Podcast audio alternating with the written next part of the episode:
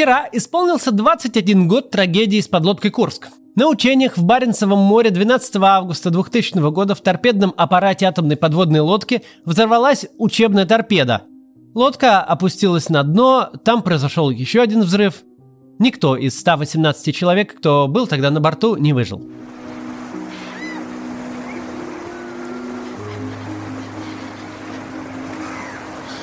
Трагедию подлодки Курск по ее эффекту на аудиторию можно сравнить разве что с терактами 11 сентября 2001 года в Нью-Йорке. И то, и другое – апокалипсис в прямом эфире. Когда телевидение, пребывающее в зените своего могущества, смогло сделать каждого зрителя сопричастным к происходящему. Сегодня, когда потребление контента совершенно изменилось, нельзя себе представить ничего похожего. Когда даже коронавирус, убивающий миллионы человек по всей планете, продержался главной новостью всего-то несколько недель, быстро уступив место протестам БЛМ, конституционному голосованию у нас, чему угодно. Когда чудовищный взрыв селитры в порту Бейрута моментально ушел из поля внимания, как будто ничего и не произошло. Сейчас уже невозможно вообразить, что техногенная катастрофа со 118 погибшими военнослужащими приведет к настоящему национальному бдению продолжительностью в несколько месяцев. Любые новости о Курске, на какой еще срок осталось воздуха, Погибли подводники сразу или их еще возможно спасти? Почему не приняли помощь норвежцев? Почему военные так долго молчали и скрывали информацию о бедствии? Любые версии события, операция подъема атомной подлодки – все это держало зрителей в напряжении почти до Нового года. Несмотря на то, что период конца 90-х, начала 2000-х богат на самые разнообразные катастрофы – взрывы, захваты воздушных судов, обрушения в шахтах и аварии на предприятиях с погибшими – Именно Курск стал сюжетом, который полностью заслонил собой повестку на весь остаток года. И 2000 год – это не просто пик телевизионного влияния на аудиторию. Это время максимального разнообразия телевизионного предложения. Время, когда масса больших независимых телеканалов конкурируют на поле информации за зрителя, совершенно не согласуясь ни с какой генеральной линией. Когда исполнительная власть еще и близко не обладает тем влиянием на информационную повестку, которого достигнет в течение следующих пяти лет – да, первый этап разгрома НТВ уже идет, но это только начало очень большого пути в зачистке информационного поля молодой автократией. Гибель Курска на этом фоне становится не просто техногенной катастрофой с погибшими, она становится мощнейшим вызовом для нового президента Владимира Путина. Де-факто к моменту катастрофы он у власти ровно год. Год назад Борис Ельцин назначил Путина главой правительства и официальным своим преемником – и всего-то только три месяца назад Путин был избран президентом. Этот самый свежеизбранный президент прямо в день катастрофы, о которой был поставлен в известность за два дня до того, как о ней узнала широкая общественность, 12 августа уехал в отпуск. И не прервал его вплоть до 18 августа, когда уже вся страна жила исключительно календарем гипотетической выживаемости подводников. Позже, по результатам расследования, станет известно, что власти еще 14 августа, то есть в момент первого публичного сообщения о том, что лодка легла на грунт, уже знали о гибели всех подводников. То есть сознательно лгали вплоть до 22 числа, спустя еще два дня после того, как допущенные такие к лодке норвежские специалисты вскрыли люк и подтвердили гибель всего экипажа. Но тем не менее, пусть все подробности известны еще не были, информационный контекст для новой администрации складывался максимально скверный. Официальные версии были слабо согласованы внутри себя и между собой, Запоздалая реакция первого лица вызывала справедливые вопросы, а главное, все еще достаточно независимые и при этом чрезвычайно влиятельные средства массовой информации прямо работали против нового руководства страны. В историю телевидения навсегда записан часовой спецвыпуск авторской программы Сергея Доренко. Телекиллер, во многом обеспечивший победу партии Единства в ее а, противостоянии с Отечеством всей России, всего год назад на этот раз развернулся против своих бывших союзников и многократно поймал президента на прямом вранье. История с Курском не закончена. Мы только обозначили минимум самых первых вопросов и выводов. Главный вывод в том, что власть не уважает нас всех, поэтому лжет. И главное, власть обращается с нами так, только исключительно потому, что мы это позволяем. Всего вам доброго. Этот демарш стоил Доренко его места на канале ОРТ и фактически карьеры. Его передача была немедленно закрыта, а сам он уволен. Но уже находившийся в это время под давлением силовиков телеканал НТВ, чье влияние было не меньшим, чем у первой кнопки, и вовсе целиком работал против официальной версии властей, максимально атакуя администрацию. Даже корреспондент государственного канала РТР, второго канала, и тот выходил в эфир прямо с э, борта военного корабля и рассказывал, что не верит официальной версии событий. Это было нечто совершенно необычное тогда. И сейчас я скажу самое главное. Пока это в предположительном тоне. Я не знаю, может быть, за это нас уберут с этого корабля, может быть, оставят. Я не знаю, это дело э, государства. Но я обязан вам говорить правду. Я ее сейчас вам скажу. Ситуация вот какая. А, не, Сразу же после аварии было обнаружено несколько буев, два или три, которые имели нехарактерный цвет для спасательных буев российского военно-морского флота. В российском военно-морском флоте оранжи, э, красно-белая расцветка этих буев. Эти буи имели расцветку зелено-белую. Они, они потом исчезли, их никто не видел. В какой степени лично Владимир Путин осознавал опасность этой информации, станет известно лишь спустя 20 лет, когда будет опубликована стенограмма переговоров с президентом США Биллом Клинтоном. Да, тут можно осознать, что Путин уже год у власти, а в США президент еще 42-й президент Билл Клинтон, а сейчас вообще у них 46-й Байден. Но это ладно, лирическое отступление. Хорошего выбора у меня не было. Я оказался в ловушке между плохими и худшими вариантами. Мне говорили, что если бы я сразу спустил туда маленькую подводную лодку и хотя бы попытался спасти парней, мои рейтинги выросли бы. Нельзя позволять делать что-то подобное ради пиара. Нужно отдавать приоритет реальному спасению людей. Как ни странно, последующие опросы показали, что этот инцидент не повлиял на мое положение. Но я очень боюсь, что нечто подобное может повториться. В переговорах о гибели атомной подлодки со 118 людьми на борту, а в переговорах не со своим секретарем, а с президентом Соединенных Штатов Америки, Путин дважды упоминает рейтинг и пиар. И переживает более всего о своем положении. Не о том, что случилось на самом деле, а о том, как это будет воспринято. Тут сейчас прервемся на важное объявление о нашей избирательной кампании. Уж его-то, пожалуйста, не перематывайте, а посмотрите. Сегодня будет заседание избирательной комиссии, на котором Анастасию Брюханову зарегистрируют кандидатом в депутаты Государственной Думы. Во всяком случае, должны, никаких оснований этого не сделать нет. Для нас эти выборы – огромная серьезная задача. Мы впервые пытаемся избрать своего депутата в Государственную Думу. Вообще-то такое, как говорится, не выигрывается. Никакой оппозиционный кандидат не выигрывал никогда такой большой округ. Но каждый год ситуация меняется, и наша команда становится опытнее и сильнее. А горожане в Москве все более склонны поддерживать оппозицию, и даже такую необычную. Поэтому мы пробуем – мы бросим все силы, сделаем все, что возможно, чтобы победить. Если у нас получится выиграть, это будет очень круто. Представьте себе такой депутат, как Брюханова в Государственной Думе. При том, что в прошлом созыве, то есть последние пять лет, не было вообще ни одного нормального депутата, а в позапрошлом было 2-3. Наши силы – это опытная команда, где все работают на выборах кто пятый, а кто уже и десятый раз. И медиаресурсы, с помощью которых мы собираем два главных ресурса любой избирательной кампании. Деньги и людей. Деньги мы с беседной каждый день собираем на стримах, а вот людей я призываю сейчас присоединиться к нам. Компания Брюхановой будет первой массовой с 2013 года, когда была мэрская компания Навального, куда мы будем приглашать прям много-много волонтеров. Во-первых, кажется, что сейчас есть подходящее настроение среди нашей аудитории. А во-вторых, нам нужно очень рационально тратить деньги, чтобы не пробить лимит избирательного счета Брюхановой.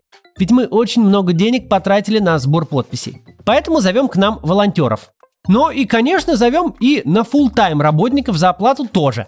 У нас есть несколько разных вакансий в штабе, куда мы зовем и работников full тайм и волонтеров. Можно выбрать любую, какую вам больше нравится. Агитаторы, которые общаются с избирателями лично. Операторы колл-центра, которые делают звонки избирателям и э, тем, кто у нас работает тоже. Раздатчики. Они просто раздают агитацию на улице. Э, почтальоны и водители, которые довозят наши агитматериалы до почтовых ящиков. И даже есть ночные дежурные, которые иногда стерегут наши стенды по ночам. Ну, это когда нужно их не возить, это упрощает логистику. Все эти вакансии и подробные условия можно найти по ссылке в описании. Там же можно выбрать, кем вы хотите быть, волонтером или работать full тайм Нам сейчас особенно нужны волонтеры, но и обычный найм мы тоже полноценно ведем. Пожалуйста, записывайтесь и, пожалуйста, отправьте это видео вашим знакомым, если вы таких знаете, которым интересно волонтерить или поработать полноценно у нас. Мы хорошо платим тем, э, у кого хорошо получается. В общем, вот, вернемся к видосу. Так, продолжаем про э, ситуацию с подлодкой Курск, как она на все повлияла на нашу жизнь до сих пор. В общем-то, гибель подлодки Курск не тема нашего разговора сегодня. Сама катастрофа довольно хорошо расследована. Про нее есть масса сильных документальных фильмов. Из относительно свежих можно посмотреть прошлогодний проект редакции. Это происшествие интересует нас в данном случае как показательная иллюстрация информационной автократии на раннем этапе своего развития. Как эта автократия, приведенная к власти информационным доминированием и пропагандой, федеральными телеканалами, сделавшими из никому и ничем неизвестного серого чиновника национального лидера за считанные месяцы. Так вот, как эта конструкция впервые столкнулась с публичным вызовом и какие по этому поводу она сделала выводы? Надо оговориться, что роль самого телевидения здесь была совсем не идеальна. Равно как и в президентских выборах 96 года, парламентских и президентских 99 и 2000 телевидение, обладающее значительной очень властью, властью этой часто злоупотребляло. С одной стороны, ничем нельзя оправдать вранье, которым принялись заниматься официальные лица, день за днем вводящие публику в заблуждение. Ничем нельзя оправдать отказ от иностранной помощи в момент катастрофы. Можно объяснить это постсоветскими представлениями об имперской гордости, но никак уж нельзя оправдать. С другой стороны, техногенные катастрофы имеют свойство иногда происходить. Взрыв учебной торпеды в результате утечки топлива – это стечение обстоятельств, вызванное многочисленными бюрократическими нарушениями. Это показатель состояния военной отрасли. Это проблемы, накопившиеся десятилетиями, к которым администрация, находящаяся у власти едва ли 12 месяцев, совершенно точно не имеет отношения – Выставление новоизбранного президента ответственным за все на свете, начиная от технического состояния флота и кончая бедственным материальным положением офицеров, живущих в аварийных домах, это понятное поведение для момента политического противостояния. Тем не менее, это и явная манипуляция фактами. «Боюсь, нечто подобное повторится», – искренне признается Владимир Путин американскому коллеге – осознавая, что те же самые СМИ, те же федеральные телеканалы, которые еще вчера на ровном месте создали из него национального лидера, на таком же ровном месте, ну, просто взяв какой-то повод, пусть значительный, там, техногенную катастрофу, стихийное бедствие, любое событие, которое невозможно ни предвидеть, ни предотвратить, способно лишить его всех регалий, поддержки и легитимности. Что правят они, хозяева виртуальной реальности, хозяева повестки. Это они назначают новость главной или второстепенной. Они решат, кто тут прав, а кто виноват. Они раздают титулы спасателей Отечества или врагов народа по своему разумению. Правит тот, кто владеет информационной повесткой и медиаресурсами, и в той степени, в которой ими владеет. Что пропаганда и управление повесткой – это не инструмент власти, это и есть сама власть. Что не имеет значения, что случилось и кто виноват – имеет значение, как это показали по первым четырем кнопкам телевидения. Рассматривая вот такие ключевые точки, нам будет очень легко понять логику развития политического режима в дальнейшем. Очень легко объяснить мотивы власти сегодня, ее сильные и ее же слабые стороны. Сильная сторона в том, что вера в абсолютную власть информационной реальности не на пустом месте строится. С момента монополизации крупнейших СМИ государством стало очень легко формулировать параллельную действительность оборачивать провалы успехами и наоборот. С одной стороны, есть чрезвычайно позорная до комизма, до уровня дешевого детектива в мягкой обложке история с участием российских спецслужб в государственной допинг-программе. Если не знать точно, что дырка в стене хранилища для подмены проб мочи на самом деле существовала, что огромная ядерная держава, седьмая, на момент 2014 года экономика мира, действительно таким занимается, то никогда нельзя поверить, что это позорище могло вообще происходить наяву. С другой стороны, существует реальность пропаганды, где крупнейший допинговый скандал в истории мирового спорта, совершенно беспрецедентный масштаб мошенничества на государственном уровне, когда пробирку достают через дырку в стене государственные агенты федеральных спецслужб и несут прям непосредственно в офис ФСБ, так вот, можно создать повестку, где это продукт всемирного антироссийского заговора. Эти реальности в практическом плане отличаются сильнее, чем может показаться – ведь выводом из первой может быть только масштабное расследование, которое выявит такой масштаб коррупции, который должен увести в отставку и прямиком под уголовные дела все правительство целиком. Вторая же рисует картину, где страна со своим сильным национальным лидером живет в кольце врагов, которые только и ждут, что напасть. То есть информационное доминирование и пропаганда – это не инструмент, которым можно сгладить реальный скандал и как-то снизить потери, а наоборот, реальная проблема, попавшая в пропаганду, оборачивается своей противоположностью, лишним доказательством верности выбранного курса. Сам приход Путина к власти, все последующие скандалы и трагедии, Курск, Нордост, Беслан в явном виде показали верность этого тезиса. Реальность не имеет никакого значения, имеет значение только ее отражение – Пока ты не владеешь дискурсом, допускаешь существование больших независимых СМИ, все, включая чистый форс-мажор вроде Курска, может стать для тебя проблемой. Но если дискурсом ты владеешь, если большие федеральные СМИ в твоем кармане, можно отменять губернаторские выборы и развязывать войны. Все можно обернуть в свою пользу. Слабая же сторона этого совершенно обоснованного и показавшего свою состоятельность утверждения делится на два фундаментальных ограничения – Первое существовало всегда, второе сравнительно новая реальность. Первое. Пропаганда бесконечно сильна, но она не способна управлять действительностью. Действительность все равно сильнее, и тогда, когда это становится важным, когда действительность приходит в каждый дом и стучится в окно, то с этим уже ничего сделать нельзя. Показательный пример такого ограничения – коронакризис. Мнимая всесилие пропаганды в нем не только не дало того эффекта, на который рассчитывали, но сыграло в прямо противоположную сторону – годами приученный к тому, что телевизор создает параллельный мир и благополучно в нем обитает, что правда с утра и правда после обеда – это какие-то разные правды, которые могут быть ровно наоборот, к тому, что правда вообще не важна, а важна устраивающая версия. Так вот, привыкшие к этому всему граждане в критический момент, когда это коснулось жизни каждого, оказались не готовы верить даже той доле информации, которая вполне соответствовала действительности. Оказалось, что пропаганда очень хорошо способна обеспечить бездействие – ведь убежденность в том, что Майдан устроили антироссийские фашисты, не предполагает подъем с дивана.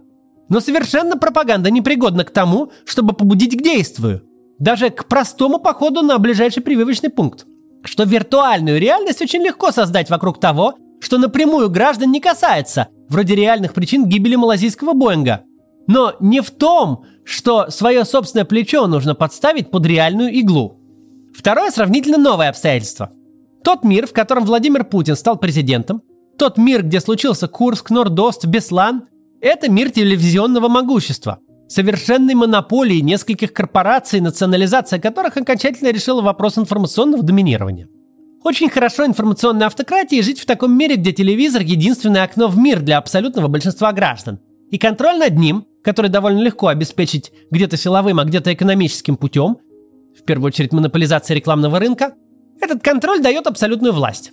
Но совсем другое дело, когда каждый человек со смартфоном в кармане, то есть почти каждый человек вообще, это сам себе СМИ.